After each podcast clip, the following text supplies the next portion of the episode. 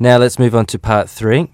You've been talking about a problem in your city, and I'd like to ask you one or two more questions related to this. So let's consider first of all the development of cities. Could you examine the causes of urbanization? Well, the causes of urbanization are basically the Industrial Revolution, which started, I suppose, in English cities. But when London's East End started to industrialize, then obviously they need hundreds of thousands of workers to run the factories and the massive infrastructure of the port city, which is London, which for certainly a century or so was one of the busiest ports in the entire world.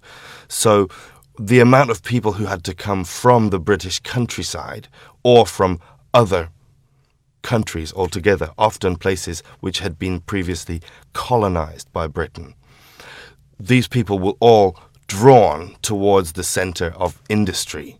And therefore, we get two things happening. One is a massive overcrowding, and therefore, a likeliness for easily transmitted diseases or just a lack of cleanliness that you might find in a food market with too many rats. But the other side of the problem is is so many communities who are entirely different in their culture and outlook living next door to each other. And sometimes this works very well, but other times we can see eruptions of sporadic violence or malcontent amongst different social groups. And could you speculate on how cities will develop in the future?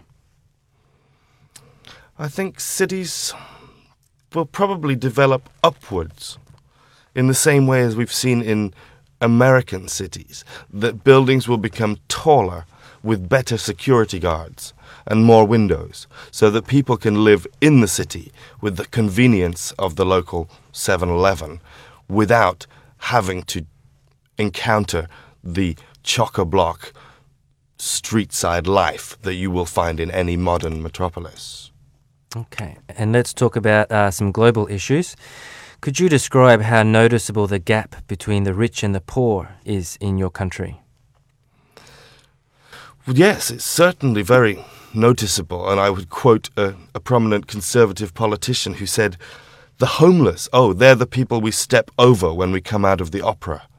Um, so in in London particularly, and also Manchester and Birmingham, you can really see a lot of people who are sleeping in the street on newspapers, whilst right next to them are extremely wealthy London bankers or Arab oil men, people with chauffeurs, people with people to carry the back of their coat over the homeless people so as not to tarnish it. So I think it's very obvious the difference between rich and poor, particularly if you go closer to the center of urbanized areas. And how worried are you about rising world temperatures?